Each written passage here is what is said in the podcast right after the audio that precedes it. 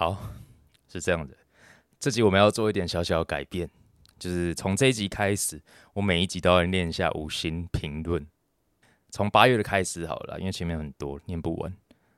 第一个是小贱货，健健是健身的健哦，大家不要搞错。然后他标题写贱人，这个人怎么一直骂人啊？健身又健脑，超赞。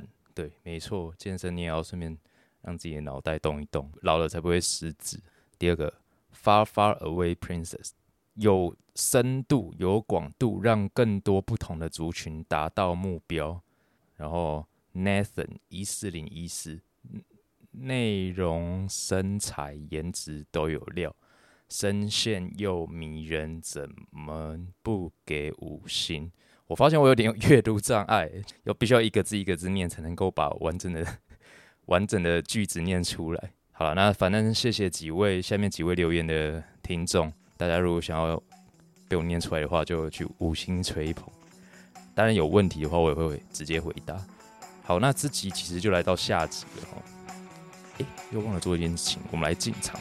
你现在收听的是今天练嘴。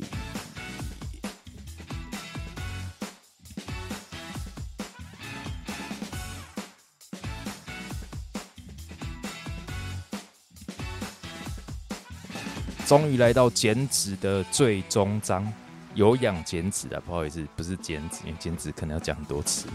有氧减脂的最终章，那前面两集都听完的听众，可能就会想到一个问题：哎，啊，你讲那么多，那请问你到底什么时候讲的减脂跟减重的差异？呃，没错，那就是自己要讲，因为这集就要讲实做的部分，就是你是什么样族群，你有什么样的目标，那你该往。哪个方向走？那减重跟减脂差别在哪？很简单，就是保留肌肉量的部分嘛。只是问题是，保留肌肉量，我们该做的事情是什么？除了在饮食上，可能你比方说你的蛋白质比例调高之外，你要做的事情很简单，就是重训。没错，就是重训。那大家就会想说，那废话，这还需要你讲？而且这题不是有氧吗？对，所以我现在要讲的是重训跟有氧的分配。好，那这什么意思？我不知道大家有没有听过一个词，叫做干扰效应。其实简单来说，干扰效应指的就是耐力训练或者是有氧，它可能会阻碍肌肉的生长。好，不过这是很久以前的说法了。近期的研究看起来。其实，你做的如果不是那么长时间，然后高强度的耐力训练，这个干扰的效应好像也没有那么大。但是，我相信应该有些听众就是连一点点的干扰效应都不想要有。我现在就是要增肌，那我到底能不能做有氧？好，也不是没有，就是其实有些方法可以把这个干扰效应最小化，比方说。你有氧就不要放在中心前嘛，那这样子就不会影响到你的肌力。那又比方说，你如果今天你的重量训练训练的是你的上半身，那你有氧就用下半身来执行。好，像也就是说，可能就跑步啊，骑脚踏车。那反之，如果你训练的是下半身下肢，那你的有氧可能就可以靠划船这类上半身在动的方式执行。好，那为什么这样子可以减少干扰效应呢？这就要解释一下为什么会有干扰干扰效应的存在了。其实就是这个理论是这样啦：你在做有氧的时候，或者是耐力训练的时候，有可能会启动 AMPK 啊，这个我就先不多讲，然后去抑制你的 mTOR。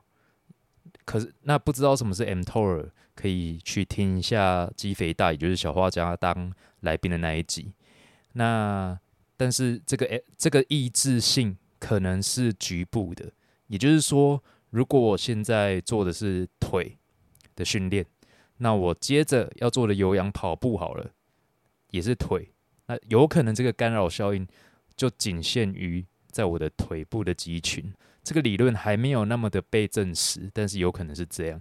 所以，如果想要把这个干扰效应最小最小化的，可以就照我刚才那样讲的，也许会有一些帮助。但是因为既然讲到干扰效应，就顺便来讲一下这件事情。相信很多人可能都猜到我要讲什么。请问增肌期到底需不需要有氧？好，那我先直接给我的答案。我认为你不不见得一定要做很大量的有氧，但是你必须保持一定的活动量。那为什么呢？接下来我讲东西可能会比较理论一点。那你如果去不喜欢听这类的东西，你可以快转大概我不知道几分钟，但是你可能就会少听到很多你诶可以知道，但是却用不到的知识。好，就是你维持一定的活动量，或者是有氧，好，或者是耐力训练，你可能可以增加你立腺体的功能，啊，或者是数量都好。但是在其实，在很久以前，有一种说法就是，当你增加了你立腺体。肌肉立腺体数量或者是功能，那是不是代表你肌肉的形态就会偏向红肌，也就是呃所谓的慢缩肌？那这时候你肌群你的那那个部位如果是偏向红肌的话，你的肌肥大效果是不是就比较差？好，很久以前有这样的迷失，近年来研究看起来好像也不会因为你增加你的呃肌肉的立腺体效果或者是数量。而影响到你的肌群的红红肌或者是白肌的比例，至少看起来，我看到研究就是这样，就是影响不没有那么大。重点可能不是在于到底会不会影响到你的肌肥大。我相信很多人想到的问题是：那我有没有这个必要去做有氧，或者是增加我的活动量，还是我就单纯就是做中训就好？其实我觉得还是要稍微维持一定的活动量。那原因就是因为。你如果增加你的立腺体的功能，你立腺体功能是好的，你的能量的使用运用是有效率的，你的能量的运用是正常的，你到时候减脂起来可能啦，可能也会比较顺利。好，但这个没有，这个只是理论，这个还没有科学实证去证实这是，但是我个人认为这是很有可能的事情。那所以其实，在增肌期。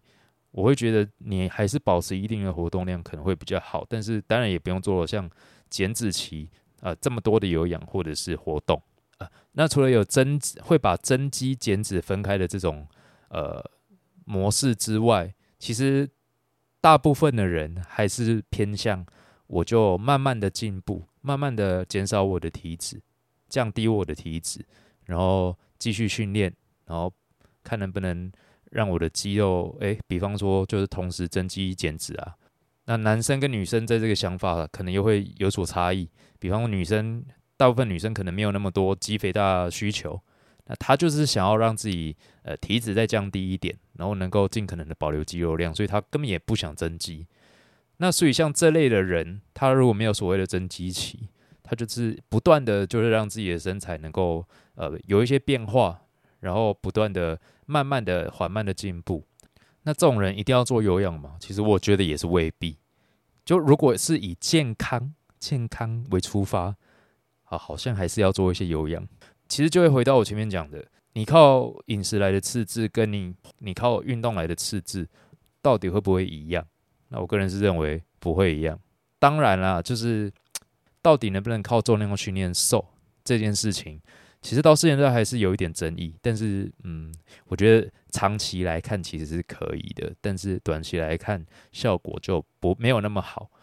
好，那这个话题因为要讲太久，就也先跳掉，这以后可能再单独录一集。好，因为这个太多理论的东西，所以对于那种想要增让自己的体体态有一些缓慢的进步的人来讲，有氧其实跟前面增肌期、减脂期分开的那些人。比起来也是差不多的状态，就是我觉得你还是要保持一定的活动量。